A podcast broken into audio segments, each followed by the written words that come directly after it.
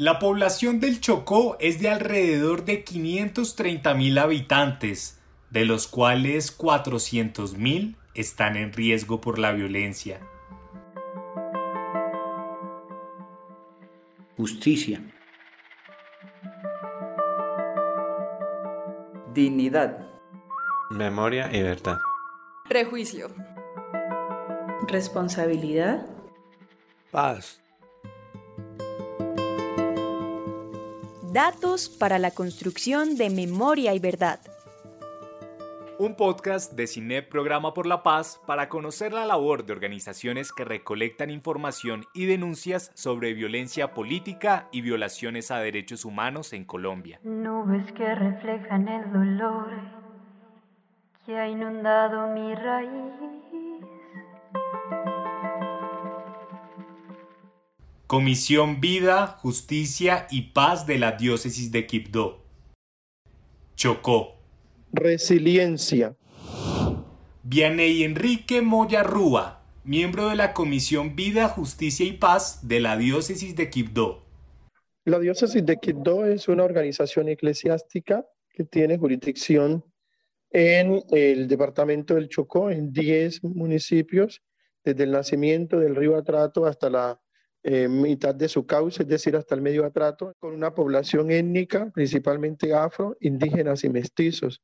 La diócesis de Quibdó viene acompañando a este pueblo eh, desde hace más o menos unos 100 años, con el objetivo de traer el evangelio, pero también de eh, apoyar todo el proceso de educación de las personas nativas y es así como se promueve todo el proceso organizativo para la exigibilidad de los derechos territoriales del pueblo indígena y afro. Un ejemplo del fortalecimiento organizativo que genera la diócesis son los equipos de pastoral afro, conformados por organizaciones juveniles.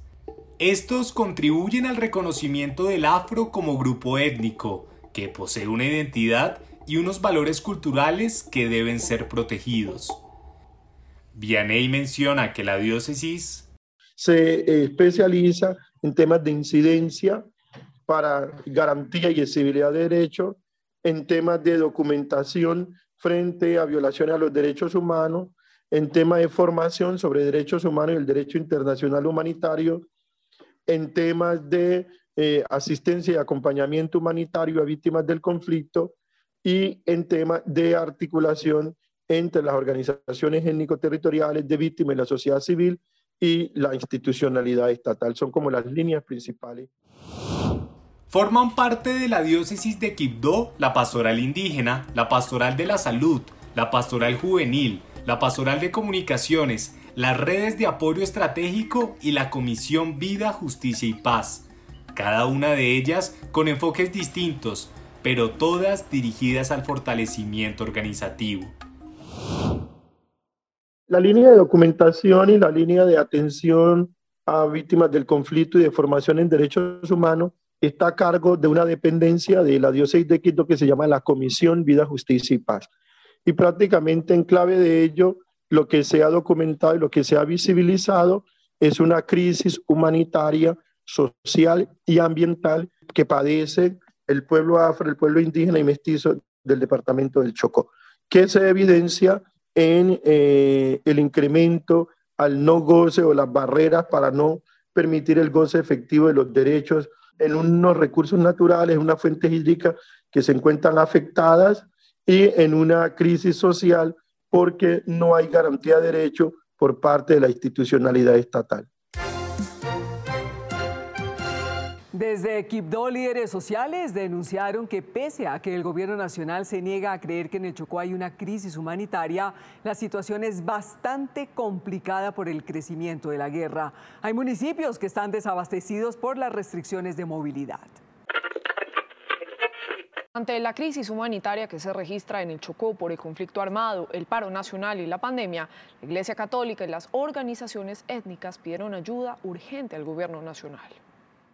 A través de este comunicado, las diócesis de Quibdó, Ismina Tado y Apartado, junto con organizaciones étnicas, le pidieron al gobierno nacional y sus instituciones atender de manera inmediata la crisis humanitaria por la que atraviesa el Chocó. Pese a que han sido capturados 1.078 integrantes de grupos armados, la Defensoría del Pueblo dice que son más de 4.000 los desplazados por enfrentamientos entre grupos ilegales. Además de los problemas de cobertura en salud, servicios públicos o educación, la población de este departamento viene afrontando las consecuencias de la inseguridad y el accionar de los grupos ilegales. En el marco del conflicto armado, que también del cual el departamento del Chocó no ha sido ajeno, pero también en el marco de la política extractivista del gobierno a apoyar eh, las iniciativas de multinacionales o empresas que tienen una línea mineroenergética para eh, facilitar el ingreso de estas, para facilitar la titulación en la concepción minera, eh, en detrimento de los derechos de los pobladores de, estas, de estos territorios que llevan viviendo allí de manera ancestral y desconociéndole sus derechos y afectando todo el relacionamiento que ellos han tenido y todas sus prácticas tradicionales de, culturales y de producción.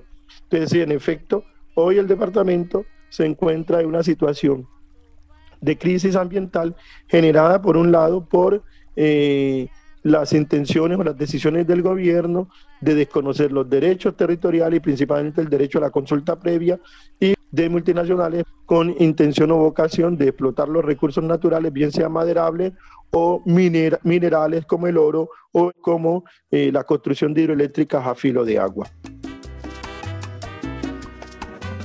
Han llorado los guaduales, he visto sufrir al mar, se ha contaminado el aire, sentí el dolor de un manglar, he visto extinguir especies, a los bosques lamentar y preguntarle al humano que cuando se detendrá. La crisis ambiental y social que se vive en el departamento del Chocó llama a los defensores de derechos humanos a tomar acción. Sin embargo, Vianey menciona que... Lo que en la actualidad podemos observar es que el conflicto se ha agudizado y la labor de defensor de derechos humanos es más difícil. Eh, lo que también se ha agudizado es que el gobierno, el Estado, eh, tiene una postura mucho más rígida en ser indiferente o en ser ausente o en no reconocer los derechos de la población. Y lo que ha cambiado es eh, la postura de estigmatizar a defensores de derechos humanos y a líderes sociales y a reclamantes de tierra, lo que hace supremamente difícil y riesgoso la labor que desempeñan estas organizaciones nicoterritoriales, estos líderes sociales y defensores de derechos humanos. El riesgo se ve reflejado en las cifras de asesinatos a líderes sociales y defensores de derechos humanos, que en lo corrido de este 2022 han sido 41.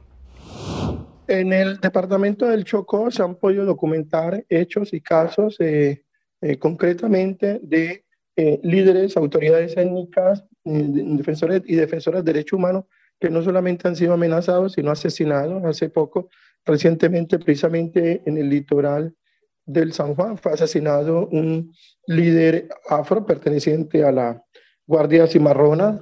Días anterior había sido asesinado también un líder indígena eh, y así hay una serie de hechos eh, victimizantes que han atentado contra la vida de estos líderes y defensores de derechos humanos que se encuentran debidamente documentados.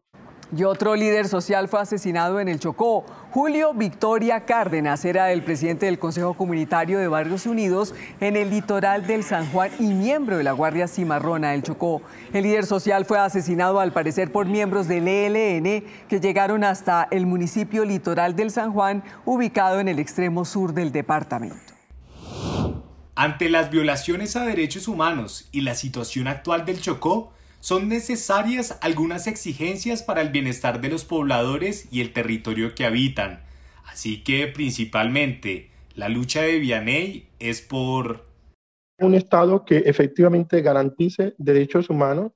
En esa misma línea, un Estado que reconozca la labor del defensor y defensora de derechos humanos, que no promueva la estigmatización, que no asuma que la labor del defensor o defensora de derechos humanos atenta contra la institucionalidad estatal, que el gobierno, tanto en el poder ejecutivo como legislativo y judicial puedan ser conscientes y entender que el defensor y defensora de derechos humanos es, una, eh, es un líder, es una persona que merece ser sujeto de derecho humano y que merece todo el respeto y merece toda la, la, dignidad y merece toda la atención del Estado y que el Estado debería apoyar y fortalecer eh, eh, el trabajo de los defensores y defensoras de derechos humanos y antes porque debería promover esa figura al interior del territorio.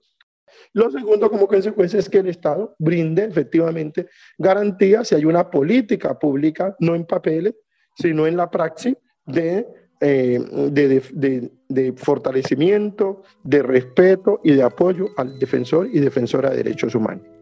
Desde mis ojos era ayer inalcanzable, paz añorada, libertad del alma, dame el aliento sanar el tiempo, el tiempo y el silencio.